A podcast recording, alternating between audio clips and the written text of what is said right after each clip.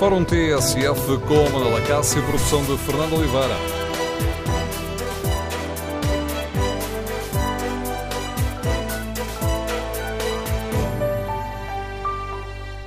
Bom dia. No Fórum TSF de hoje queremos ouvir a sua opinião sobre a forma como os políticos uh, estão a, a lidar e deverão agir neste momento dramático que o país atravessa por causa da tragédia de Pedrógão Grande. Queremos ouvir a sua opinião. O número de telefone do Fórum é o 808-202-173. 808-202-173. Queremos saber que, o que espera do Presidente da República e do Governo e que atitude devem assumir os partidos políticos. Concorda com a proposta do PSD para que se crie uma comissão técnica independente para se apurar o que se passou verdadeiramente em Pedrógão Grande? O telefone do Fórum TSF é o 808-202-173, 808-202-173. Queremos ouvir a sua opinião. Se preferir, hum, em vez de participar de viva voz, eh, escrever a sua opinião no debate online, tem à disposição o Facebook da TSF e a página da TSF na internet em tsf.pt tem ainda à disposição o inquérito que fazemos. Perguntamos uh, se deve ser criada uma comissão técnica independente para esclarecer o que se passou em Pedrógão Grande.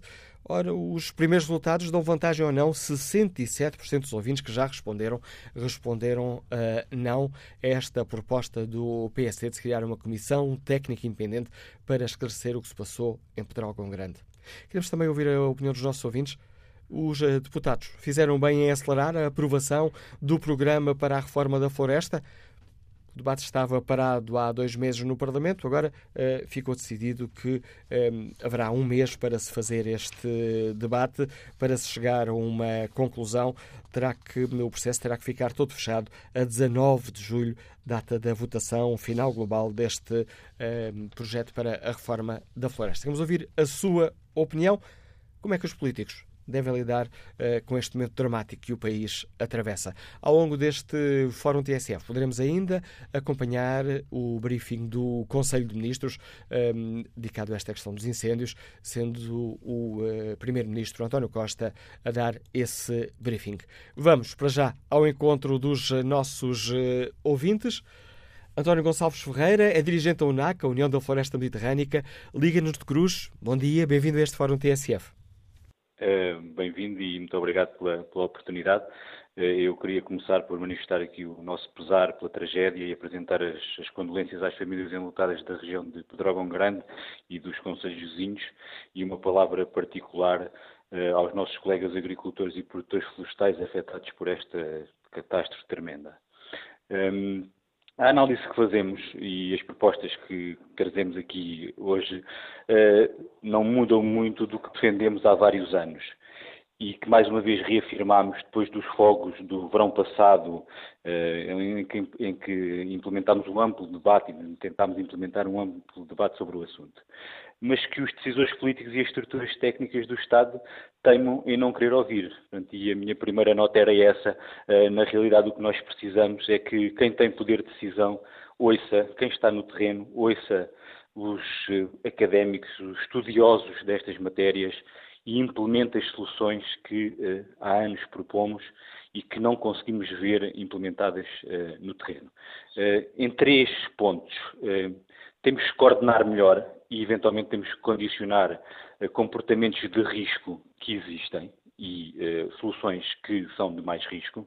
Temos que promover e incentivar o que traz viabilidade económica e melhora a presença humana no território, porque sem isso a floresta não sobrevive. E depois temos que, obviamente, racionalizar a aplicação dos recursos que o país dispõe, que, como sabemos, são sempre escassos. Um, em termos globais, o que é que nós onde é que nós deveríamos eh, levar eh, o nosso caminho agora?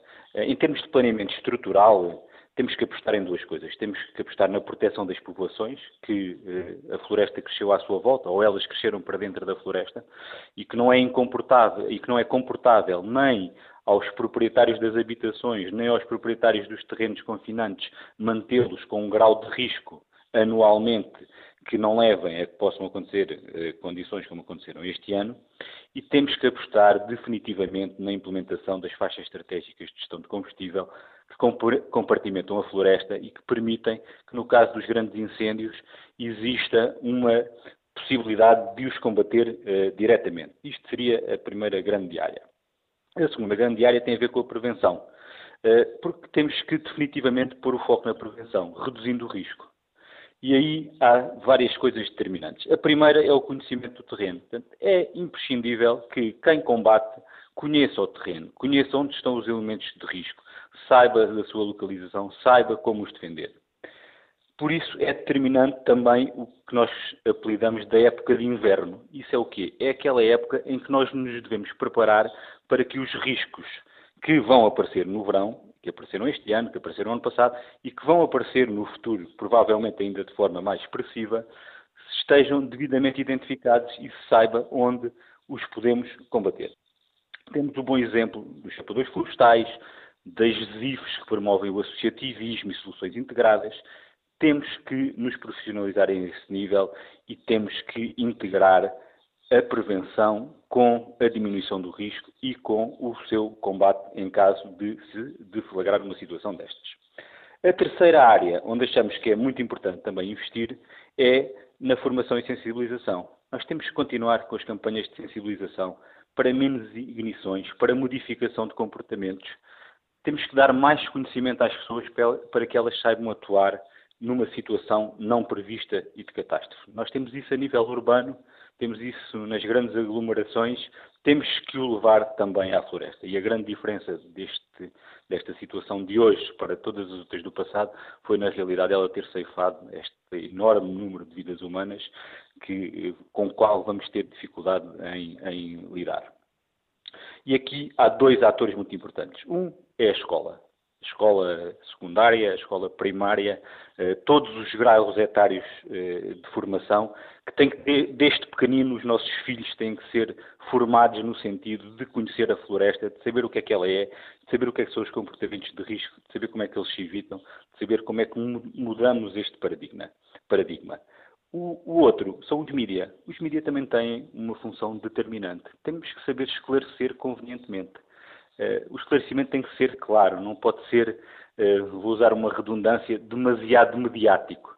Temos que conseguir, uh, de algum modo, levar a mensagem correta às pessoas que precisam de ouvir. Portanto, e aqui apelo à TSF, que é sempre uma voz importante na divulgação de mensagens atuais e credíveis, que nos ajude nesse, nesse sentido. Dando só mais uma nota, um, a floresta tem características muito peculiares.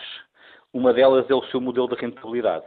Portanto, são atividades geralmente de baixa rentabilidade que têm um período de retorno do capital muito elevado. Qualquer investimento que eu faça só vai ter retorno, provavelmente, na próxima geração. Daí os apoios ao funcionamento do sistema florestal serem muito importantes. E isso foi um tema que a TSF trouxe hoje de manhã à baila e que eu também gostaria aqui em dois minutos de focar. Dois minutos já não temos, já foi muito não, longa a sua intervenção. Segundos, 30, 30 segundos. segundos. 30 segundos. E dividi-los em, duas, em dois, dois, duas áreas. Uma coisa são apoios estruturais, os tais apoios para a defesa das povoações e para a essencial rede primária e secundária, as tais faixas estratégicas. Esses apoios têm que vir do sistema de apoios estruturais europeu, como vieram os apoios às autoestradas, às barragens, às grandes infraestruturas. Depois existe um segundo nível de apoios, os apoios ao sistema de produção, plantações, beneficiação, reconversão, que garantam um mix de espécie mais adequado e produtivo e que complementem as falhas de mercado com soluções agroambientais e silvoambientais que promovam que as pessoas possam voltar a ter a tal pastorícia, o uso múltiplo, que economicamente hoje não é competitivo no modelo económico nacional, mas que, se for apoiado, pode voltar a ter alguma presença uh, no, no, território. Até eu acabava uh, dizendo que um, Portugal sem fogos depende de todos, é um slogan que foi usado no passado, mas depende na realidade especialmente de uma mudança de atitude dos políticos que nos governam.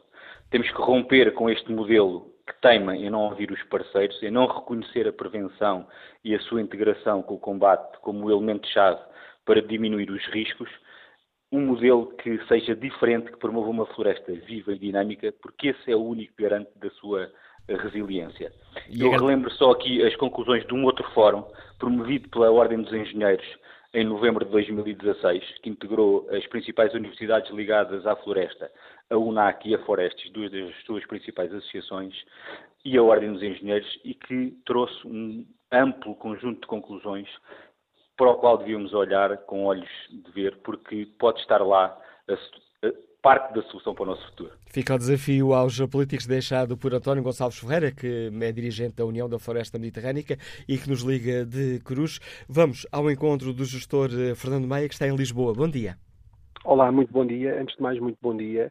Eh, gostaria também de deixar o meu voto pesar a todas as vítimas e também às famílias das vítimas que, não sendo vítimas diretas, são vítimas indiretas desta tragédia. E quando se fala de vítimas, eh, muitas das vezes não fazemos essa contabilidade eh, de pessoas que ficam com vidas completamente estruturadas e que ficam com uma vida eh, que quase, quase sempre é, é deixar de viver, é, viver com um, peso muito, muito grande nas suas vidas. Relativamente a esta tragédia, eu queria deixar se me permite aqui várias, várias chamadas de atenção. Os políticos sendo que vejo há 20, há 30 anos os mesmos políticos de todas as forças políticas a governar em Portugal e quase sempre muitos deles uh, em pastas que ao longo destes 20 e 30 anos têm tido problemas, uh, eu acho que eles, a única coisa que devem ter mais que eu, como um simples português, é vergonha na cara.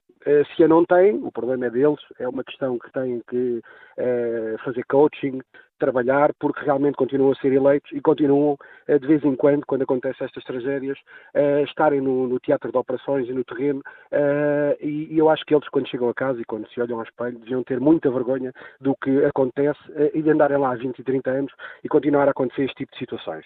Relativamente à reforma florestal, eu acho que realmente é, é urgente fazê-la, não é? Delinear cotas de reflorestação e de espécies.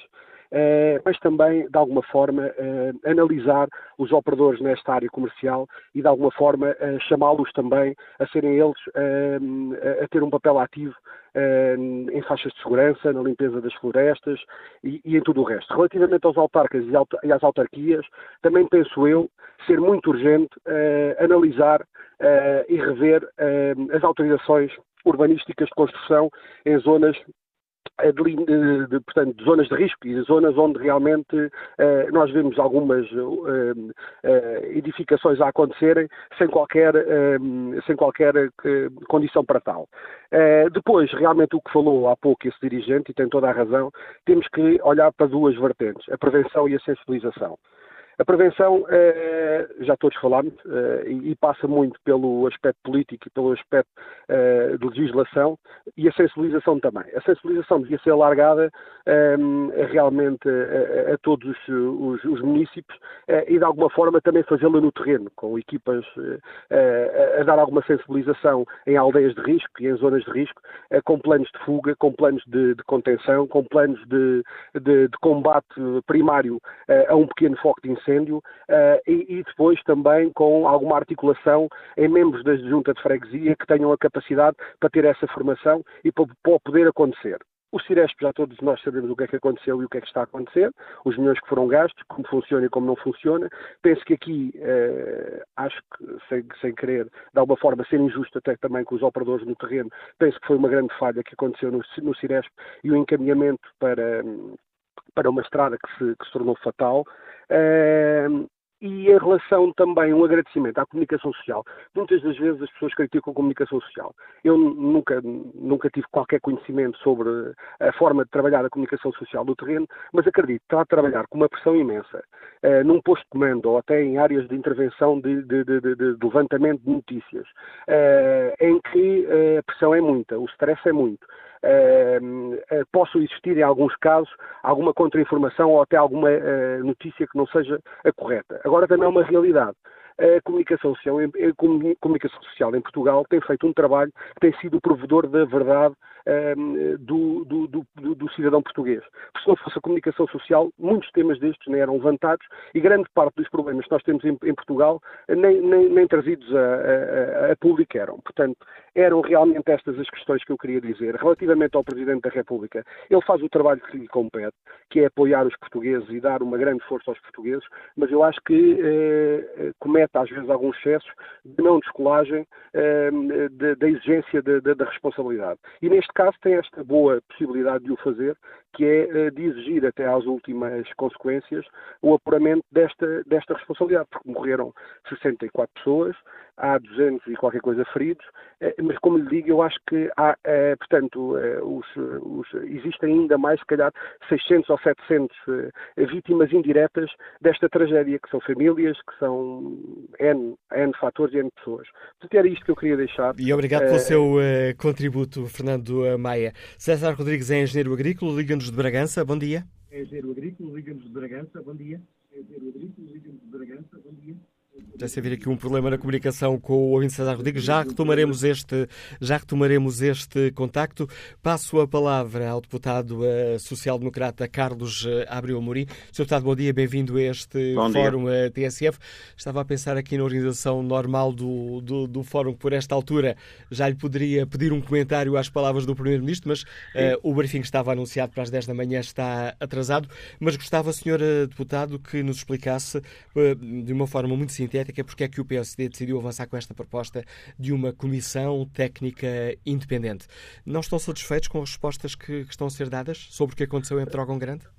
Repare, eu penso que neste momento as respostas, apesar de ser um momento ainda prematuro, e o grupo parlamentar do PSD sabe isso muitíssimo bem, as respostas têm vindo a ser substituídas por outras respostas, quer em relação às questões da prevenção, quer em relação, sobretudo, às questões do combate. E, portanto, eu penso que o PSD não está satisfeito com o esboço de resposta que para já tem vindo a ser dada pelas entidades competentes, como ninguém deve estar, porque essas respostas, neste momento, eh, têm vindo sucessivamente a ser alteradas e modificadas para plantarem outras no seu lugar. E, portanto, aquilo que nós queremos com a Comissão Técnica Independente é que um conjunto de técnicos faça não uma leitura política, mas que nos diga o que é que existiu de verdadeiramente excepcional neste incêndio. Eu ouço muita gente a falar no ordenamento da floresta, eu vejo muita gente neste momento a falar no ordenamento do território, eu vejo muita gente a falar daquilo que se fala sempre em todas as épocas de incêndio. Mas eu penso que devemos fazer aqui um pequeno momento de reflexão sobre a excepcionalidade do momento em que estamos ne, eh, com esta tragédia. É que incêndios houve sempre muitos, infelizmente, há várias décadas no nosso país.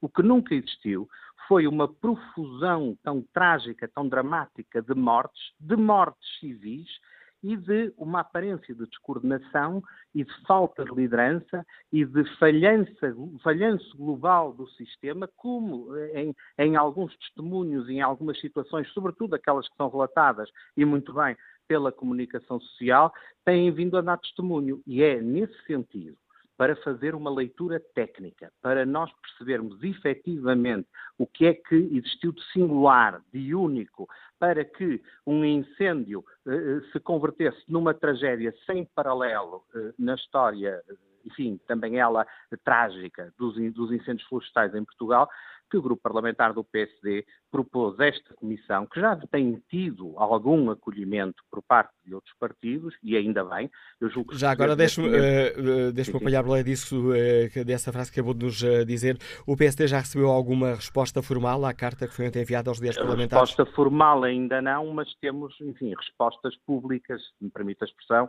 dadas na comunicação social por alguns dirigentes, eh, designadamente do Partido Socialista e do Bloco de Esquerda, que, e do CDS, Partido Popular, que se mostraram disponíveis para colaborar nesta proposta do PSD. E o que nós queremos efetivamente é que técnicos, especialistas, independentes, independentes no sentido não apenas político-partidário, não é isso que está em causa, mas independentes do governo, independentes do sistema que existe neste momento de prevenção e de combate aos incêndios, eh, eh, eh, possa formular um juízo para algumas respostas concretas, designadamente o que é que falhou nesta, nesta, neste incêndio nos dias 17 e 18 de junho, para que um dos muitos incêndios que existiram e, e, que continuam a existir em Portugal se convertesse numa tragédia sem qualquer paralelo em Portugal. Porque essas respostas têm que ser dadas, têm que ser dadas não só para prevenir futuros desacertos, mas têm que ser dadas também eh, para acalmar o sofrimento das pessoas e a perplexidade e o espanto eh, que julgamos que o povo português está neste momento, que também não consegue compreender, tal como nós uh, também não. Mais uma questão sobre o deputado Carlos Abreu Marinho. Porquê é que o PSD decidiu abster ontem na Comissão Parlamentar de Agricultura quando foi, permitem-me aqui a expressão para facilitar, acelerado o ritmo de trabalho para se aprovar a reforma florestal?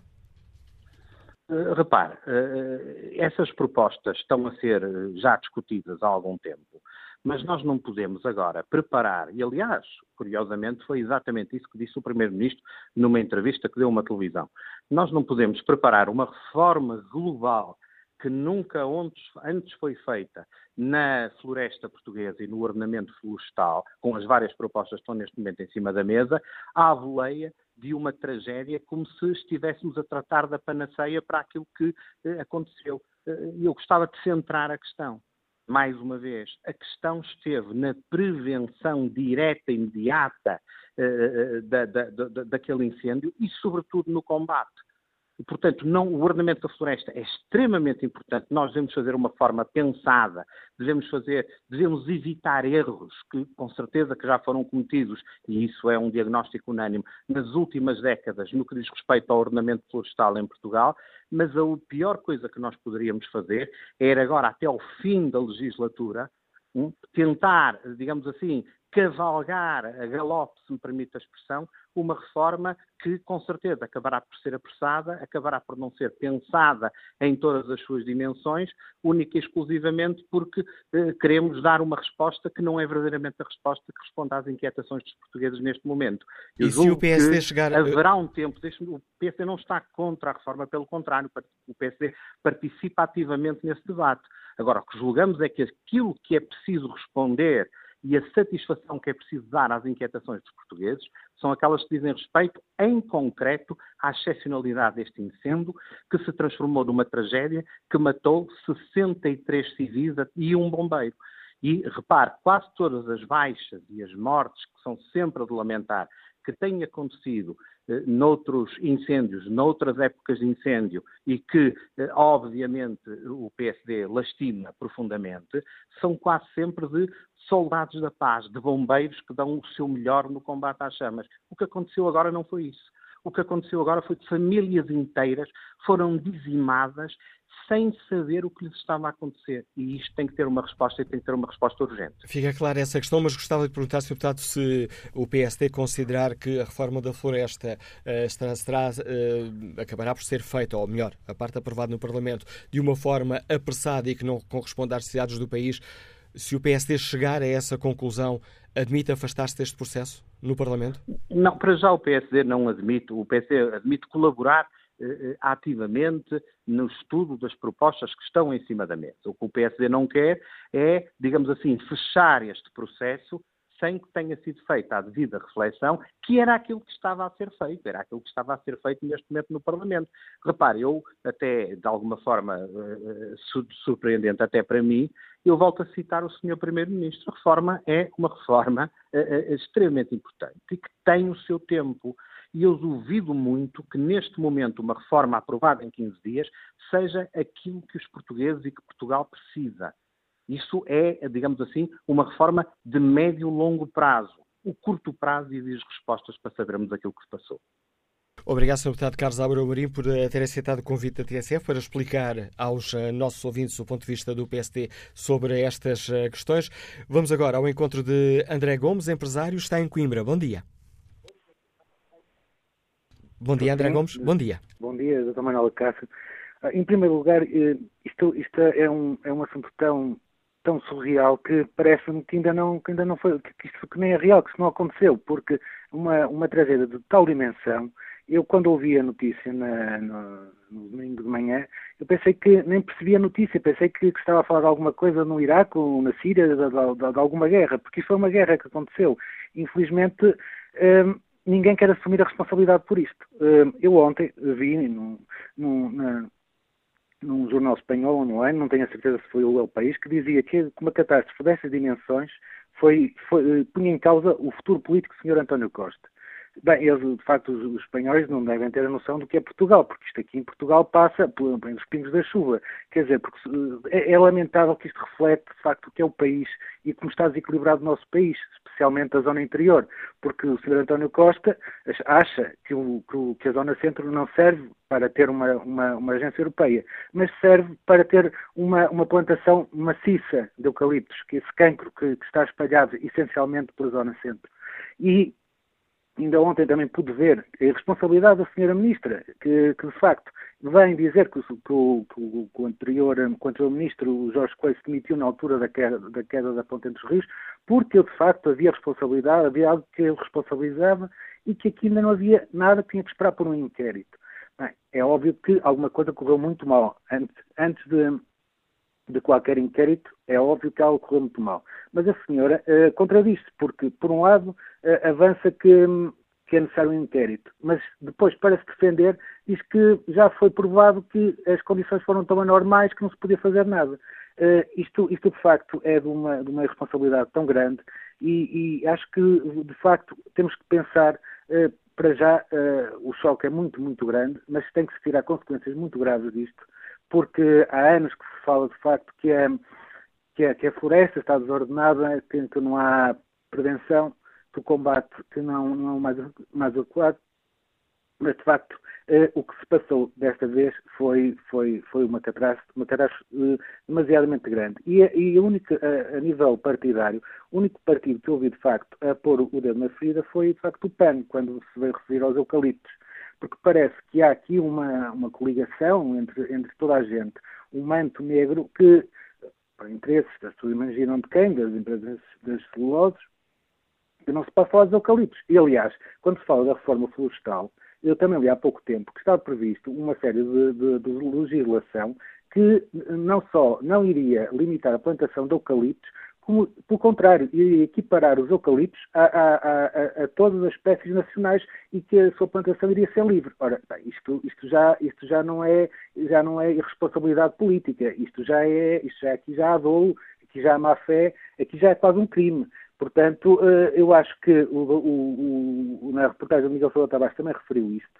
Uh, caíram, claro, aquelas organizações de, que defendem o eucalipto com os interesses que sabemos, que, que, que ele se tivesse calado, que falasse do que soubesse, que o eucalipto não tem nada a ver com isto, mas tem, infelizmente tem, e, e de facto o que é preciso é fazer, primeiro, eu, eu, eu concordo com isto, um inquérito independente, porque tem que ser apurado as responsabilidades, tem que ser traçado um plano, isso já será a mais longo prazo, mas para já tem que se apurar as responsabilidades, eh, as falhas na, na comunicação, eh, as falhas, de, as falhas no combate, de facto foram tantas, as consequências são tão trágicas que alguém tem que tirar consequências disso e de facto o, o, o Sr. Presidente da República é, é, é, uma pessoa muito, muito atuante, mas de facto neste, neste, neste assunto não se devia meter, não, não deviam estar já a passar panos quentes quando toda a gente fala de inquéritos e de, e de, e de, e de apurar responsabilidades. E já no domingo estava toda a gente a sacudir, sacudir a água do capote do governo que as condições climatéricas é que foram responsáveis, eh, não sei se foram se só, se não foram, mas para além das condições anormais que certamente ocorreram,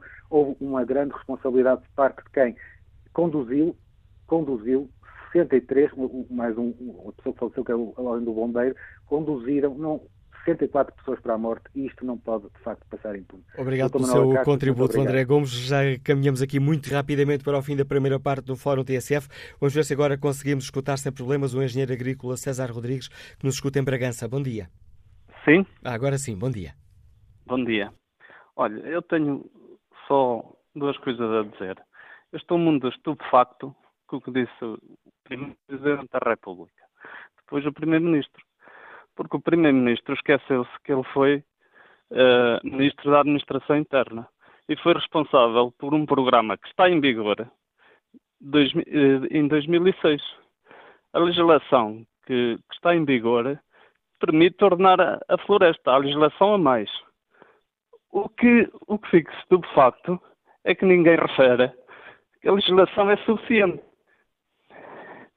e voltamos a, a, querer fazer mais legislação em cima de legislação que não vai ser aplicada. O problema é que a legislação não é aplicada. Porque se a legislação fosse aplicada, provavelmente nem as pessoas tinham morrido.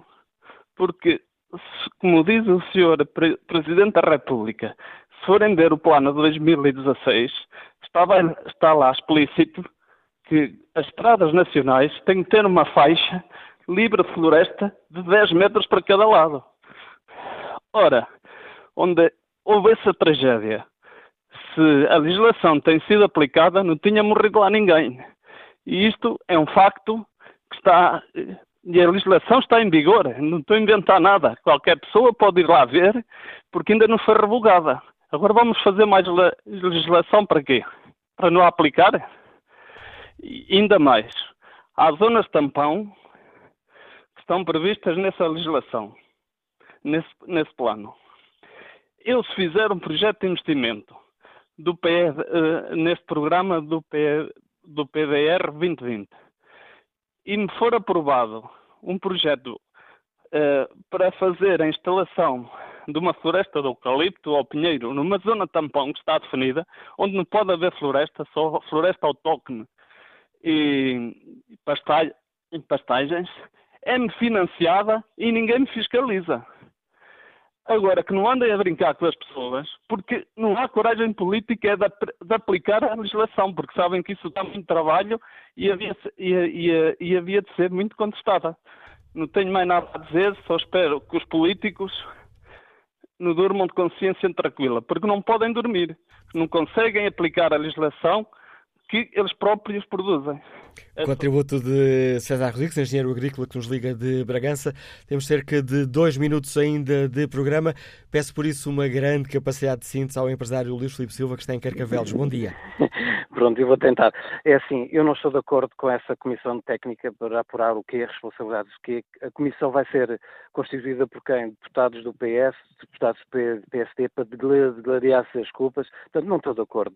Uh, já toda a gente sabe o que é que aconteceu eu achei muito, muito estranho a pressa em atribuir as culpas uh, aos fenómenos atmosféricos. Começa-se a perceber que se calhar não foi bem, bem essa, essa, essa, essa a origem do fogo, se calhar foi a origem criminosa, porque dava logo um caráter muito pesado uh, à tragédia, não é?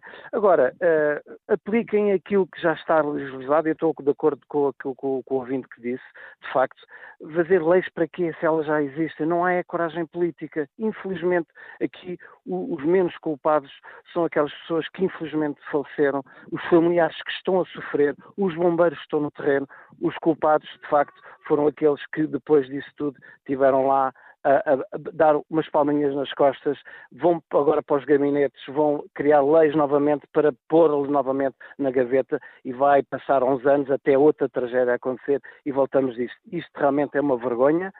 Tem que se dar um murro na mesa, não sei quem é que dá, se é o povo. Agora, alguma coisa tem que se fazer. É, é isso que eu tenho tenho para dizer. Muito obrigado. E obrigado pela sua capacidade de síntese, Luís Filipe Silva. Retomamos este debate no Fórum TSF já a seguir ao Noticiário das 11. Tudo o que se passa, passa na TSF. TSF. Em Viseu, 107.4.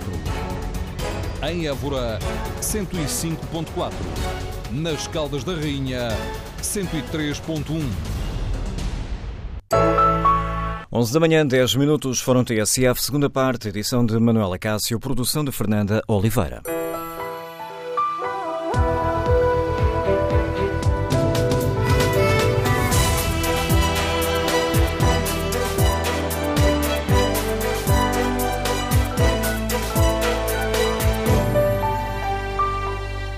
Retomamos o Fórum TSF, onde perguntamos aos uh, nossos ouvintes uh, o que esperam dos políticos neste momento uh, dramático do país, o que esperam do Presidente da República do Governo, que atitude devem assumir os partidos.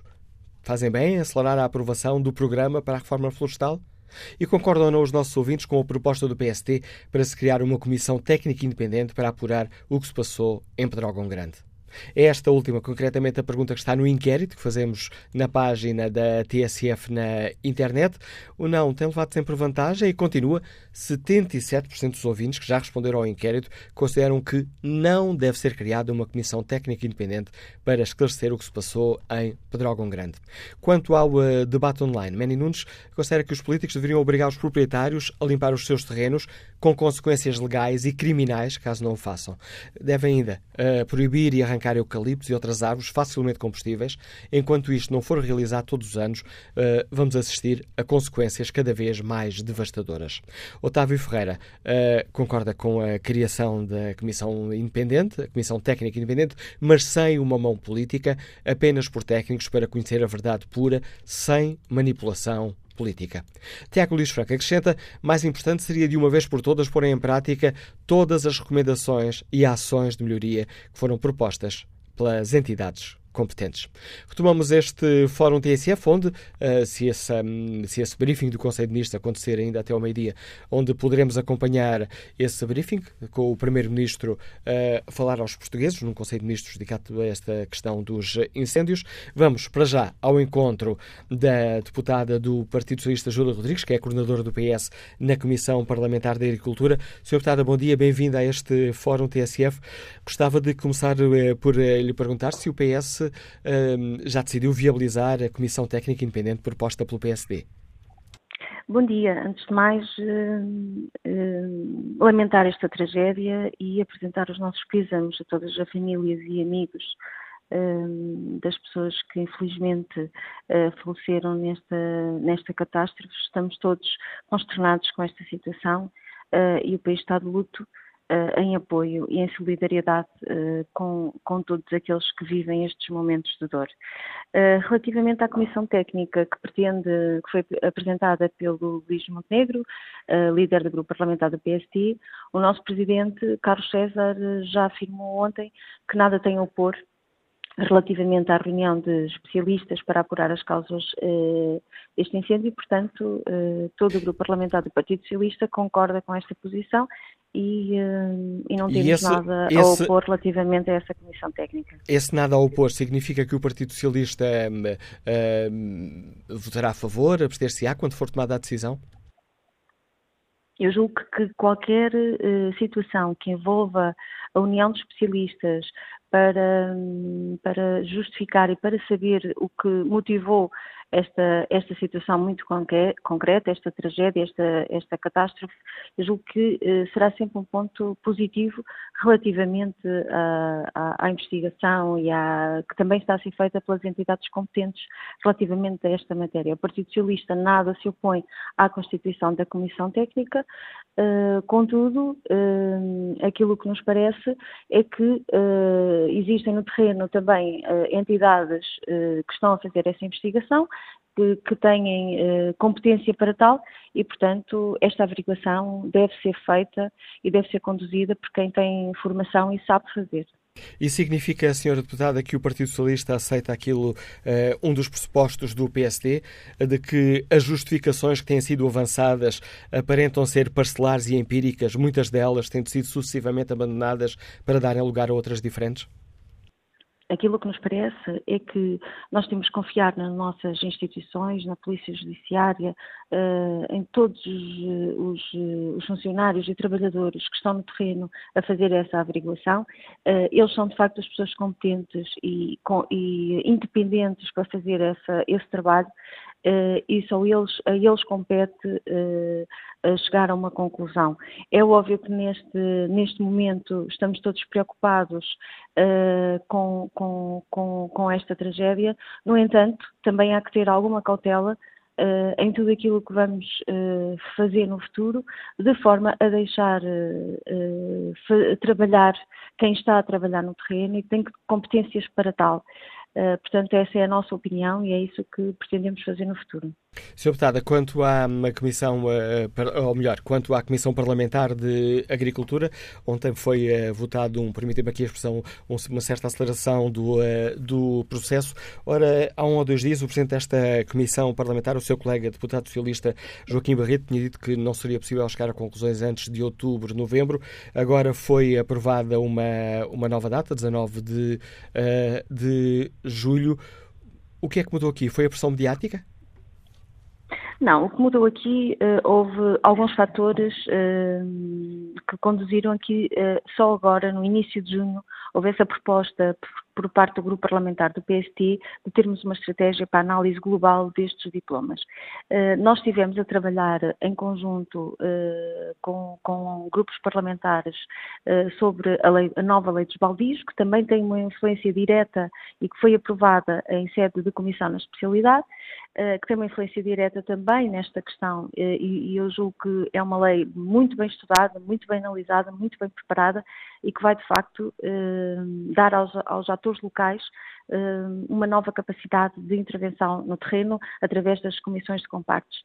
E, portanto, esse, essa, essa legislação eh, já está aprovada Uh, e nesse mesmo dia foi o grupo parlamentar do Partido Socialista propôs ao Sr. Presidente da Comissão a constituição de um grupo de trabalho para análise conjunto destes diplomas. Nós tratamos de cinco diplomas propostas de lei do, do Governo que baixaram à Comissão sem votação uh, também três projetos de leis do, do, Bloco de Esquerda que também só, serão analisados em conjunto. Uh, aquilo que foi proposto já no dia 8 de junho ao Sr. Presidente da Comissão foi, de facto, a criação de um grupo de trabalho que agilizasse e simplificasse. Eu repito, foi antes deste, desta esta tragédia, até porque nós estamos a trabalhar nesta reforma das florestas uh, desde o ano passado. O Governo uh, constituiu uma comissão interministerial uh, e percorreu o país com ações de, de, consulta pública relativamente a esta, a esta reforma. Uh, foram dados centenas de contributos uh, relativamente aos vários diplomas em discussão e, portanto, os deputados estão perfeitamente preparados para discutir e consensualizar as nossas posições relativamente a esta reforma. Repito que desde o dia 8 de junho esta proposta do Grupo de Trabalho foi feita pelo Grupo Parlamentar do Partido Socialista. Relativamente à questão que me coloca Uh, do, do, sempre foi uma prioridade deste governo a prevenção florestal. Repare, nós, uh, nós de facto temos aqui problemas estruturais que só uma verdadeira reforma pode resolver temos uh, dois, três eixos fundamentais uh, é, uh, que dão resposta. Mas é, peço desculpa, dão resposta. Peço desculpa por interromper, mas é, é, essa, é essa também a questão. É que há dias o Primeiro-Ministro disse que não ia pedir ao Parlamento que fizesse uma reforma em cima do joelho e que o Parlamento deveria ter o tempo que necessitasse e, e agora depois de dois meses depois de dois meses com a questão parada uh, no mês consegue-se resolver tudo. Era uh, não nós pode... concordamos com o Sr. Primeiro-Ministro. Existem aqui algumas uh, algumas indicações que, que, nós temos que dar algumas informações que nós temos que dar. Uh, isto vai no sentido de dizer esta reforma não esteve parada, nós, uh, todos os deputados estiveram a estudar estes diplomas que estão em discussão, como lhe disse, nós estávamos, uh, estávamos focados na, na, na, regulamentação dos baldios, que também é uma peça fundamental, uh, que não entrou nesta reforma porque já estava a ser tratada na Assembleia da República, uh, porque, como sabe, a nova legislação dos baldios vai também trazer benefícios diretos na gestão do, do ordenamento florestal. relativamente a esta, a esta situação, de todas as condições para que seja possível uh, aprovar até ao fim da sessão legislativa. Um, é verdade que a criação do grupo de trabalho é mais eficaz do que a discussão e, e as audições em sede de comissão, e por isso, e por haver uma simplificação uh, de procedimentos, avançaremos, uh, estamos a tentar criar condições para que no dia 19 de julho possam ser aprovadas as, as, todos os diplomas. Não é fácil, é um trabalho exausto, é, é, é, é um trabalho que vai um, envolver muito de todos os grupos parlamentares e dos deputados, mas estou certa que todos estaremos unidos em prol de, de, de reunir condições para que no terreno implementemos medidas uh, que provocarão, de facto, uma reforma estrutural. Repare, toda, uh, nós nestes últimos 10 anos uh, perdemos cerca de 150 mil hectares da floresta. nós ganhamos 300 mil hectares de matos e pastagens. O digno do governo é realmente recuperar esses 150 mil uh, florestas perdidos. E neste, neste pacote de reforma das florestas há três eixos principais, que é a titularidade da propriedade, a falta do cadastro, que tem sido também apontada pelos especialistas como uma regularização que nós temos obrigatoriamente que fazer, a gestão e ordenamento florestal, no sentido de termos uma gestão profissional da floresta e também a defesa da própria floresta. Portanto, são os três eixos principais que os vários diplomas uh, abordam. Eu julgo que só assim Uh, havendo de facto uma reestruturação uh, da, da, base do nosso ordenamento florestal, é que nós conseguimos uh, realmente apostar na prevenção, no ordenamento do espaço florestal e mais outra informação, por exemplo, a nível de, dos prédios rústicos, sem dono ou sem dono conhecido, podem representar 10% de todo o território nacional. Nós estamos a falar de um milhão de hectares, aproximadamente, de terras que estão completamente improdutivas. E, portanto, não estando identificado, não existe responsabilização. E não existindo responsabilização, não há forma uh, sequer de o Estado poder intervir. Eu... E... E agradeço à, à deputada socialista Júlia Rodrigues, que coordena uh, o uh, grupo parlamentar do PS na Comissão Parlamentar de Agricultura, uh, o contributo que trouxe a este Fórum TSF, explicando aos nossos ouvintes a posição do Partido Socialista, tanto quanto à questão da Comissão Técnica Independente, como a decisão de acelerar os prazos para o trabalho, para a conclusão dos trabalhos da Comissão da Reforma da Floresta no Parlamento. Vamos agora escutar a opinião de Miguel Augusto, é técnico de manutenção de edifícios, Liga-nos do Barreiro. Bom dia. Bom dia, Manela Cássio, bom dia ao Fórum. Um, uh, primeiro que tudo, lamentar, enfim, a morte de, daquelas pessoas inocentes. Uh, não interessa agora estar aqui já à procura de responsáveis políticos, principalmente, estando tudo à, à procura de, de responsabilizar politicamente este ou aquele, quando sabemos que todos os, os, os, políticos dos partidos do arco da governação têm responsabilidades. Eu gostei de ouvir na segunda-feira, na SIC, o, o, Miguel Sousa Tavares, quando falou numa coisa muito importante, é que as pessoas da área do PSD, que estão a querer agora arranjar um cavalo de batalha, mais um, contra este governo, e eu estou uma distância segura politicamente do PS, portanto estou à vontade para falar assim, esquecem-se que uh, foi um ministro de um governo PSD, Álvaro Barreto, que negociou a destruição da nossa agricultura em 87, a troco de dinheiros que, enfim, a gente sabe onde é que foram e, e onde é que não foram. Foi um ministro da mesma área, do mesmo governo, da mesma, enfim, da mesma linha político-económica, Mira Amaral, que defendeu o petróleo verde, o eucalipto. Espetáculo.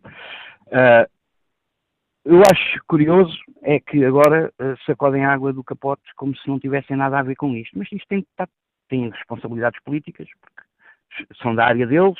Uh, as políticas foram sendo, uh, enfim, epá, todos os anos, eu tenho 56 anos, todos os anos há incêndios e o fogo faz parte da floresta, como dizem os especialistas, e bem. E todos os anos é a mesma coisa. Todos os anos, desde há uns anos. Portanto, nunca se fez uma reforma da floresta, nunca se fez nada deixa-se andar tudo ao abandono. A desertificação do interior é uma das, das consequências e, e, e reflexo da, da, da, do abandono dos campos, porque, como dizem os especialistas, porque também ninguém os ouve, ou se ouvem agora, é, é porque, enfim, há, Jesus, uh, é? É, está tudo de aflitos, é? porque morreu muita gente, e foi, mas tem morrido, há muitos anos que morre muita gente, todos os anos morre gente.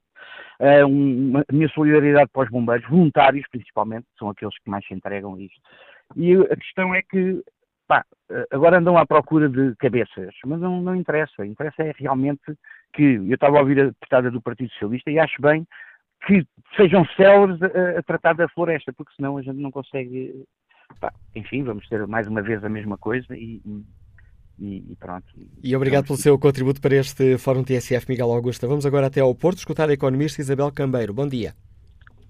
Estou. Bom dia, bem-vindo ao Fórum TSF. Bom dia.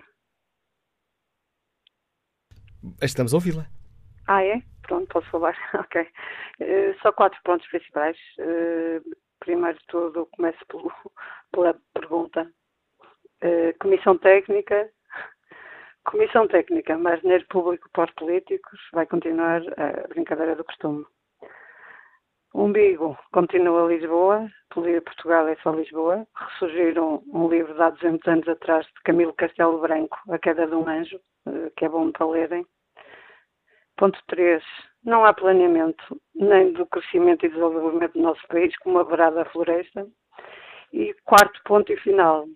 Saudoso arquiteto, arquiteto Ribeiro Teles, não é? Os estudos já estão feitos todos por regiões e como deveria, como deveria ser feito o reordenamento sustentado da nossa floresta e do nosso território. Andamos a brincar, como sempre. Agradeço o seu contributo, Isabel Cambeiro. Vamos agora ao encontro do deputado do Bloco de Esquerda, Pedro Soares. Bom dia, Sr. Deputado, bem-vindo a este Fórum TSF. Começamos por esta questão da Comissão Técnica Independente eh, proposta pelo eh, PSD. Que, hum, que opinião tem o Bloco de Esquerda? Faz sentido esta comissão? Bem, eu acho que uh, em algum momento uh, é necessário uh, apurar responsabilidades, nomeadamente responsabilidades políticas, pela situação que vivemos na floresta em Portugal e pelos acontecimentos que têm ocorrido no nosso país uh, relacionados com os incêndios florestais. Agora, é lamentável é que o PSD quer concentrar o debate sobre a floresta em Portugal apenas numa comissão técnica e queira fugir ao problema central, que é o problema do ordenamento da floresta, que é o problema da prevenção, que é o problema da gestão da floresta. E para isso o PSD não apresentou uma única proposta. Só existem propostas do Governo e do Bloco uh, sobre estas matérias na Comissão. O PSD, o que parece que quer, é manter a situação que criou durante o seu governo, que foi da liberalização da plantação do eucalipto, e não quer mexer em nada do que está neste momento na floresta, que está errado. Nós temos uma floresta caótica, sem gestão, uh, e, portanto, esse é o problema central que deve ser colocado que nós precisamos de apurar responsabilidades, precisamos que deve haver inquéritos, deve haver inquéritos, que a Assembleia da República se deve, vir, uh, se deve pronunciar sobre uh, e, e, abordar essa questão, sim senhora. Agora, sinceramente, é a única proposta que o PSD tem é, é criar uma comissão técnica. Bem, é porque quer que tudo continue na mesma, é porque quer que uh, o caos da floresta se mantenha. E, portanto, se a, a criação da comissão técnica é para fugir ao debate central, que é o do ordenamento da floresta, como alguns ouvintes já têm uh, abordado, e muito bem, que é o problema da gestão da floresta. Uh, e, e, portanto, a Comissão Técnica é apenas um biombo para fugir a essa questão, mas aí não estamos de acordo. se o PSD quer entrar no debate do ordenamento da floresta, quer entrar no debate da gestão da floresta, quer no entrar no debate da necessidade de reversão da liberalização do eucalipto, de, de, do caos que existe nesta floresta, bem, nós aí uh, estamos de acordo e aí avançamos para também, mais tarde, para o apuramento de responsabilidades. Portanto, para já, esta comissão uh, técnica de uh, esta comissão técnica independente para apurar o que se passou de facto em Pedrógão Grande não conta com o apoio do Bloco de Esquerda. Vamos ver qual é a proposta concreta. Uh, repare, o PSD tem criticado uh, uh, esta medida que a Assembleia da República tomou ontem, que foi de acelerar o processo legislativo e tentar que, até ao final desta sessão legislativa, haja legislação aprovada, que está já em debate, desde março, pelo menos, sobre a questão do ordenamento da floresta, sobre o problema da gestão da floresta. Está a criticar que se avance rapidamente nesse sentido não podemos passar mais uma sessão legislativa sem que a Assembleia da República e o Governo tomem medidas concretas sobre isto, uh, sobre estas matérias. Uh, mas parece que está com muita pressa em criar uma comissão técnica.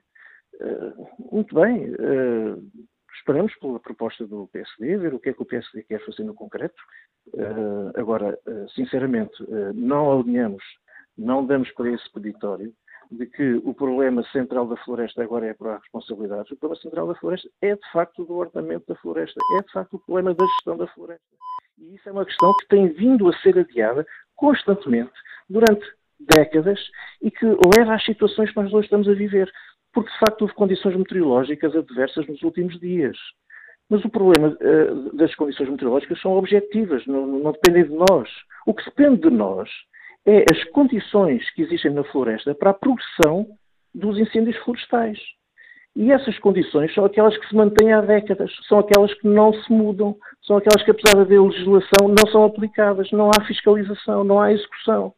E, portanto, esse é que é o problema que nós temos que tratar, esse é que é o problema central. O PSD escusa de estar a querer desviar a atenção das pessoas para outra coisa qualquer. Ficando clara a posição do Bloco de Esquerda sobre a importância de acelerar aqui os trabalhos uh, uh, na Comissão Parlamentar de Agricultura sobre o plano da reforma florestal, gostava, retomando ainda a questão da, da Comissão Técnica Independente, ou melhor, uma questão uh, paralela, se esta posição do Bloco de Esquerda significa que o Bloco está satisfeito com as respostas que têm sido dadas sobre aquilo que aconteceu de facto em Pedrógão Grande.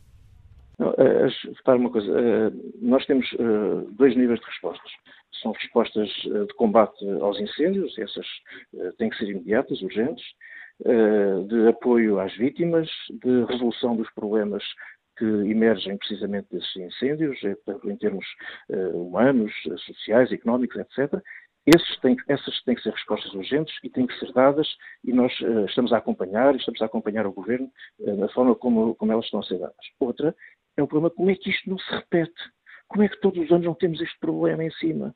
Como é que é possível, de facto, uh, o Estado intervir na floresta no sentido de obrigar ao seu ordenamento, uh, no sentido de obrigar à sua gestão uh, efetiva, que com a estrutura fundiária que nós temos, com a estrutura de propriedade que é de mini ou microfúndio, só pode ter uma solução que é da sua gestão coletiva, através de uh, uma gestão associativa, cooperativa, uma gestão coletiva da floresta. Não há outra forma.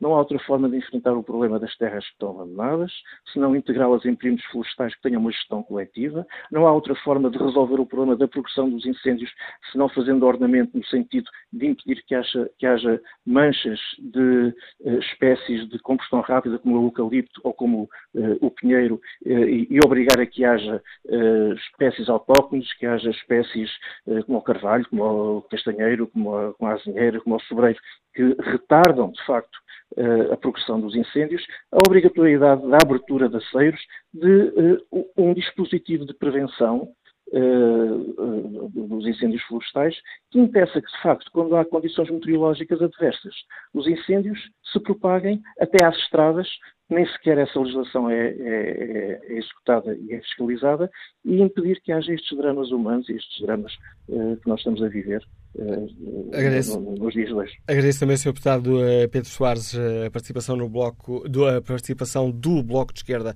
neste fórum TSF. Vamos agora ao encontro do advogado João Oliveira, que nos escuta em Vila Nova de Poiares. Bom dia. Bom dia.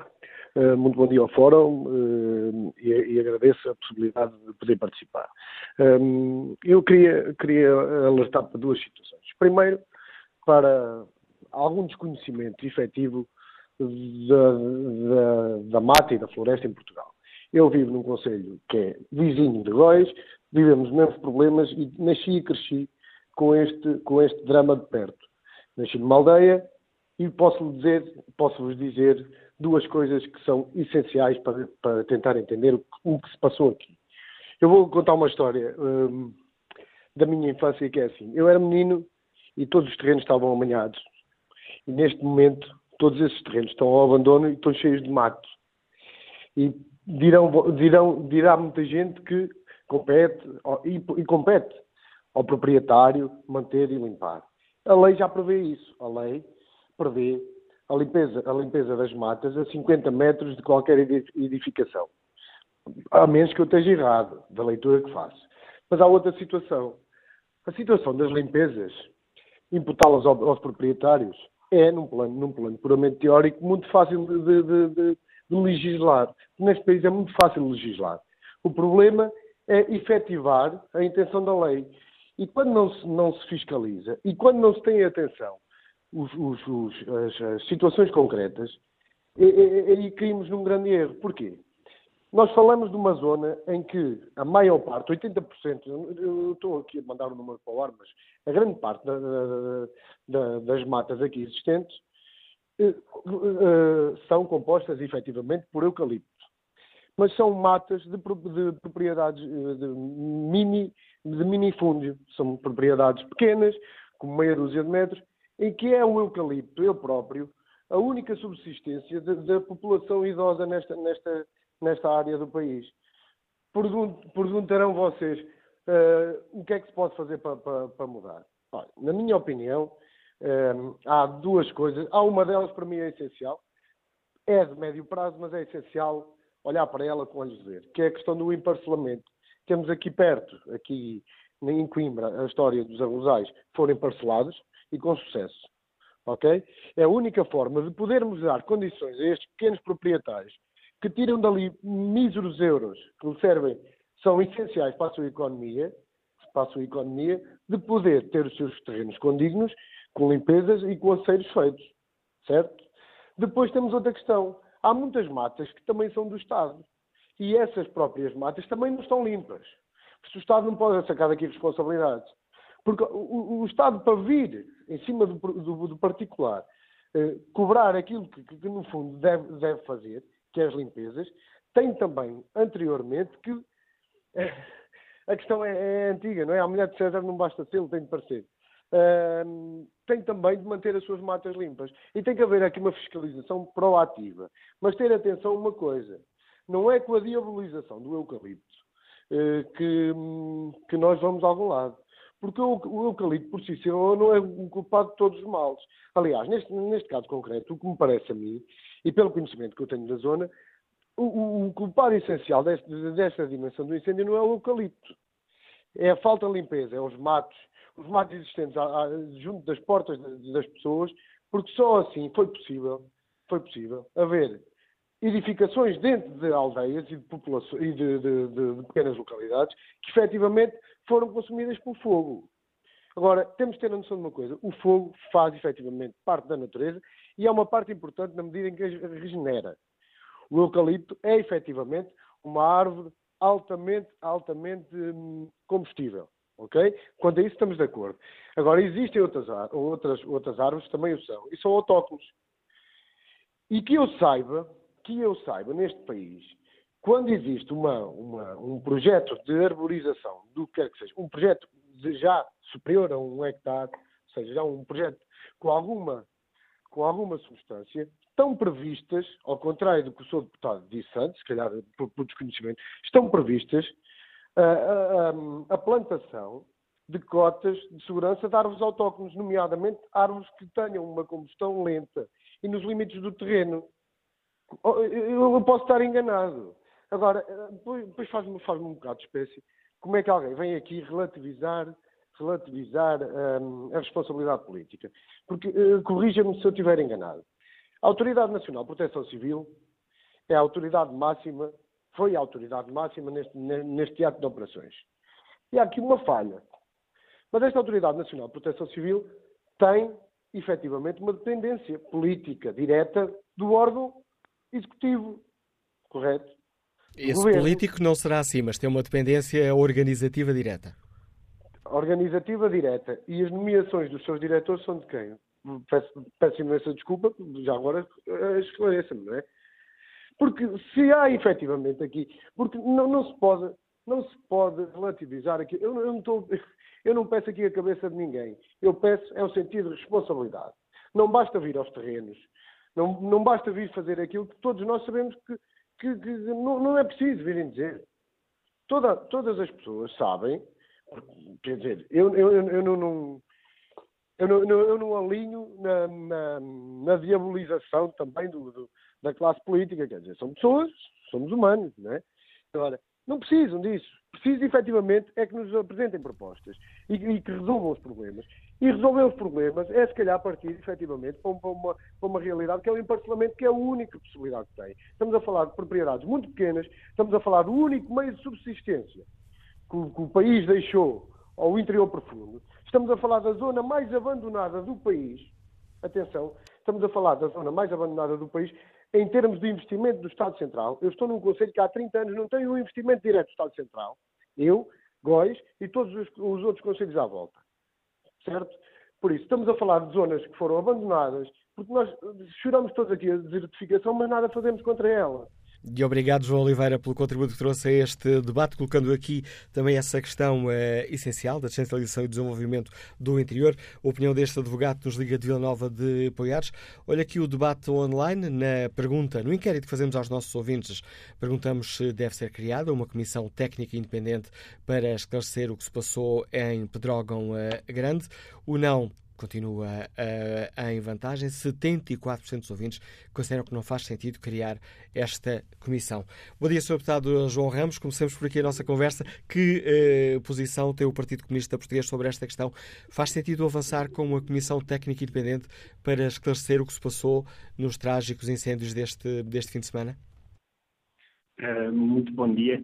Eh, o PCP entende que fará todo o sentido esclarecer tudo o que é preciso esclarecer, mas uh, a criação de, desta ou aquela comissão ou, daquele, ou deste ou daquele grupo não pode uh, deixar para trás aquilo que é essencial. E aquilo que é essencial é fazer algo, é ação. E existe já muita reflexão, muita, nomeadamente até aqui da Assembleia da República, muita recomendação publicada sobre, sobre política florestal, sobre incêndios florestais e que é preciso dar, dar cumprimento e até por isso é que foi criado uh, o, o, grupo uh, de trabalho dos incêndios para verificar o que é que tinha sido cumprido daquilo que eram as recomendações que a Assembleia da República fazia sobre esta matéria. E por isso, esclarecendo e tendo, sendo necessário esclarecer tudo o que é preciso, é preciso intervir imediatamente para resolver os problemas que estão instalados no terreno, para repor potencial produtivo, para as questões de saúde, de proteção social a quem foi vítima dos incêndios, acima de tudo, é preciso uh, um, a ação sobre estas matérias e temos que verificar, e agora, até aqui na Assembleia da República, está muito em cima da mesa a questão de legislar uh, depressa e concluir o processo das reformas de, de, de, das florestas, aquilo que o Governo chama de reforma das florestas, que é um processo até com alguma complexidade, porque envolve, envolve vários documentos, e está-se a tentar fazer isto com alguma pressa, sem ter tentado perceber se, o que é que falhou, se, havia, se era falta de legislação, se era o cumprimento da legislação. Porque o que nós verificamos, e até podemos ver nas imagens, é que há um conjunto de taxas que não existem, há um conjunto de proteção às habitações, os 50 metros em torno das habitações, eh, que eh, não existem, por isso pode haver aqui um problema de cumprimento da legislação que não seja necessária eh, a existência de, de, de, de legislação. E, acima de tudo, e, e, é importante também perceber que o estímulo à gestão florestal, porque é preciso fazer gestão florestal para evitar que a floresta arda, o, o fundamental para fazer estímulo à gestão florestal é o pagamento justo uh, da madeira, um preço da madeira adequada. Se o proprietário mas permita-me interrompê-lo só porque aqui com uma dúvida, Sr. Deputado. Um, porque o Sr. Deputado está a dizer-nos que uh, uh, pode haver aqui uma pressa excessiva que poderá prejudicar o processo legislativo. Então, mas assim sendo, por que é que o Partido Comunista Português votou a favor da antecipação deste, uh, deste processo? Aquilo que o Partido Comunista Português disse é que não se opunha a que uh, houvesse, uh, um, a que o processo fosse desenvolvido com, uh, um, como aquilo que são os promotores, porque estamos em prática a discutir propostas do Governo e propostas do, do Bloco de Esquerda. Se os promotores que lhe querem dar essa celeridade, o PCP não se opõe. Mas aquilo que era funda é fundamental para o PCP é legislar de qualidade. O objetivo principal da Assembleia da República não pode ser legislar depressa. Em alguns casos é preciso resolver os problemas rapidamente, até porque a, a aprovação da legislação no dia 19 não resolverá os problemas que já estão instalados no terreno e aqueles que já foram criados. o principal objetivo da Assembleia da República deve ser legislar com qualidade e com eficácia. Por isso, de pouco nos vale fazer, desenvolver os processos rapidamente, se depois no final não tivermos leis que efetivamente uh, resolvam os problemas, e esta é a preocupação da, da, da, nossa intervenção e, por isso, iremos intervir e já estamos a preparar a, a, proposta de um conjunto de entidades que achamos que é importante ouvir no âmbito deste processo, porque aquilo que também não queremos é que, sob pena de se entender que o processo é preciso ser célere, deixamos de fora a audição de um conjunto de entidades que é importante ouvir, das pessoas que estão no terreno, que lidam no dia a dia com a floresta, que é importante ouvir este processo, e também o espaço de participação dos uh, grupos parlamentares, porque o, o, o, PCP também quer participar e quer apresentar propostas no âmbito destas, uh, destas iniciativas. Mas, uh, retomando aquilo que estava a dizer, gostava de dizer é que há a ideia agora de que e, e é tra são tratados a, a, política, os políticos e os, e os partidos como se tivessem todos a mesma posição. E aqui na Assembleia da República não tem posição sobre esta matéria. Por exemplo, o PCP já apresentou várias vezes a proposta de repor o corpo de guardas florestais e ela não foi aprovada e por isso há aqui posicionamentos diferenciados relativamente a algumas matérias, como relativamente àquilo que estava a dizer da questão do preço da madeira, que está completamente degradado e a melhor forma de estimular a gestão florestal é uma, uma, um, pagar adequadamente a madeira, né? porque um proprietário faz um investimento que é um investimento económico, um investimento produtivo se perceber que terá rendimento adequado no final do processo, cuida bem aquilo que é a sua floresta, até tem rendimento para cuidar a sua floresta. E, infelizmente, a floresta que ainda dá algum rendimento é a floresta de eucalipto, apesar de aquilo que temos conhecimento é que as celuloses pagam o eucalipto em Portugal muitas vezes a metade do preço daquilo que é em Espanha. Mas se falarmos na outra madeira uh, uh, e na outra floresta, nos montados, uh, nos carvalhais, no, no pinho, então aí os preços estão completamente degradados porque existe um monopólio ou um quase monopólio nos negócios das madeiras em Portugal que degradam os preços da madeira e isso, uma atividade económica, tem que ser uh, rentável e é este o estímulo que também é preciso fica... uh, ser dado aos proprietários uh, florestais. E fica clara essa posição do Presidente Ministro Português. Sr. Deputado, obrigado por participar neste debate. Ora, depois de escutarmos o deputado Comunista Ramos, vamos ao encontro líder parlamentar do CDS-PP. Bom dia, Sr. Deputado Nuno Magalhães, bem-vindo a este Fórum TCF. Obrigado. Gostava que me explicasse aos nossos ouvintes porque é que o CDS se absteve na Comissão Parlamentar de Agricultura neste aceleramento do processo, nesta aceleração do processo. Nós entendemos que esse processo já poderia e deveria ter estado resolvido. Vamos lá ver uma coisa. Desse processo parte de uma proposta de lei do Governo. Essa proposta de lei do Governo, por força uh, de um requerimento apresentado pelo partido que suporta o Governo, o Partido Socialista, baixou à Comissão sem votação. Ou seja, aquilo que é o processo normal, que é ser um, diploma ser discutido e depois, como é normal na Assembleia e na democracia, ser votado e ser aprovado ou não, legitimamente, ilegalmente e regimentalmente, é verdade, mas uma opção política do Partido Socialista que apoia o governo entendeu que não estava em condições ainda de votar. Admito que por problemas e razões que têm a ver com a própria organização interna da maioria que suporta este governo. Portanto, da nossa parte, com certeza que já estamos disponíveis para votar e para dar sequência ao processo legislativo. Agora, também não podemos é aceitar que eh, se faça uma espécie de, de, reunião geral, de plenário geral, ouvir pessoas, ou seja, convidar a Assembleia da República pessoas para virem à Assembleia da República prestar o seu depoimento uh, numa espécie de trabalho coletivo. O trabalho tem que ter o mínimo de dignidade para ser profícuo e para ser importante.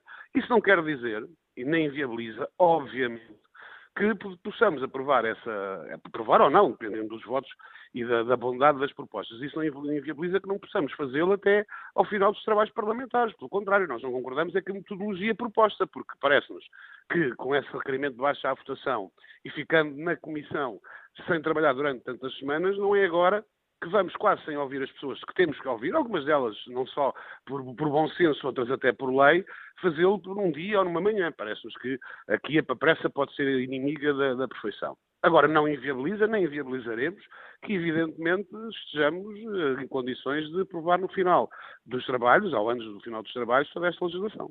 Mas se o CDS chegar à conclusão que eh, está a legislar depressa e mal, pode afastar-se do processo? Não, não, CDS não, não, não se afastará nunca deste processo e contribuirá ativamente com propostas para melhorar aquilo que consideramos que ainda não são propostas eh, adequadas. Agora, repito, quer dizer, a partir do momento em que há uma maioria parlamentar que não se sente, não se sente em condições para levar a votos e que baixa à Comissão sem votação, nós só nos resta é esperar e desejar que essa maioria se entenda para que possamos saber até que, o que é que estamos a discutir e se vamos discutir. Eh, o CDS é, é um partido da oposição, não fará disto, obviamente, uma matéria de instrumentalização político-partidária, fará propostas, será construtivo. Agora, a metodologia tem que ter um mínimo até de dignidade do ponto de vista daquilo que é o ato legislar. Mas, repito, nada disto me parece inviabilizador de uma aprovação durante esta sessão legislativa. Pelo contrário, estaremos disponíveis e faremos tudo para que assim aconteça e estou certo que é isso que irá acontecer. E quanto à questão da Comissão uh, Técnica eh, Independente, uh, proposta pelo PSD, é uma proposta que conta com a luz verde do, do CDS-PP? Com certeza nós... E porquê, Sr. Deputado? Nós apoiamos, toda, por uma razão muito simples, apoiaremos todas as iniciativas que visem a descoberta da verdade, que visem responder a perguntas que acho que o país inteiro faz. Porque é que a Estrada Nacional não foi, um, encerrada, porque é que o Ciresp alegadamente falhou, porque é que se viu aquela descoordenação, desorientação até no terreno da parte mentais, isso são perguntas que exigem respostas. O CDS nesta matéria teve uma postura, creio eu, responsável. Respeitou o luto nacional, deu prioridade àquilo que era prioritário, que era, obviamente, solidarizar-nos com as pessoas que estão no terreno, respeitar o luto, a dor das famílias e das pessoas, sem fazer disto uma matéria de combate político-partidário. Fim do luto nacional. Felizmente, ao que parece, os incêndios estão extintos, cá estaremos para exigir respostas e seremos particularmente rigorosos nessa matéria. Agradeço ao líder parlamentar do uh, CDS-PP, Nuno Magalhães, o contributo que trouxe ao debate que fazemos aqui no Fórum TSF. Passo agora a palavra ao veterinário Pedro Moreira, que nos liga de Vila do Conde. Bom dia. Olá, bom dia.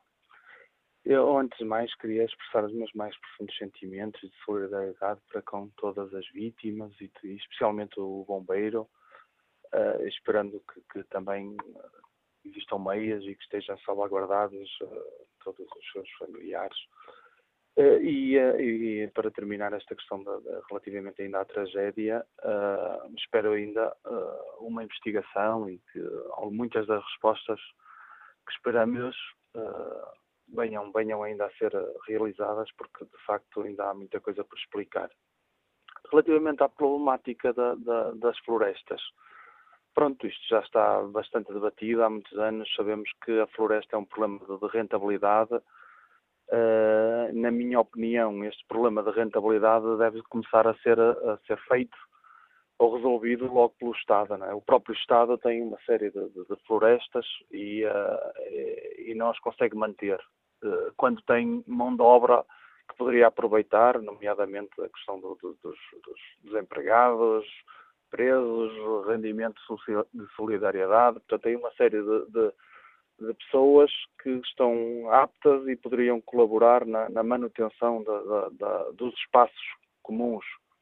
Depois, relativamente aos privados, uh, sendo uma questão de, de rentabilidade, uh, quem não for capaz de manter terá que ser o Estado ou alguma organização a assumir eh, a exploração desses, desses espaços num, num, espaço de 10, 15 anos, porque só assim é que será possível manter de uma forma rentável esses espaços. Portanto, no fundo, aquilo que eu espero é que uh, pelo menos esta tragédia sirva para de uma vez por todas se conseguir uh, resolver o problema ou dar um passo muito grande para a sua resolução porque não há memória de uma tragédia tão grande e pelo menos que, que, que essas almas tenham servido para, para se resolver um problema, ou se consiga resolver um problema de uma vez por todas. O apelo que deixa o veterinário Pedro Moreira, que nos escuta em Vila do Conde. Olha aqui o debate online. Rogério Gonçalves escreve que a formação da reação a fogos deve ser incutida desde a infância, para além da prevenção e consciencialização cívica para a capacidade de reação e proteção em situações adversas como esta. Julgo ser prioritário, para além da organização da floresta, mudar radicalmente a atuação dos bombeiros. Um autotanque tem que ser recurso de retaguarda, uma frente gigante de fogo não se combate com jatos de água, combate-se com abate de árvores, batedores, máquinas agrícolas, contrafogo, limpeza extensões. É básico, tem que ser corrigido isto, ou mais situações destas virão a acontecer, escreve Rogério Gonçalves. Daniel Gomes Duarte deixa-nos esta opinião. O que vai acontecer é mais do mesmo. Os políticos vão colocar as culpas uns aos outros, Passa o verão e daqui a três ou quatro meses já não se fala nisto. A comissão a ser criada terá de ser para esclarecer o quanto incompetente ou não foram os atores políticos nesta tragédia.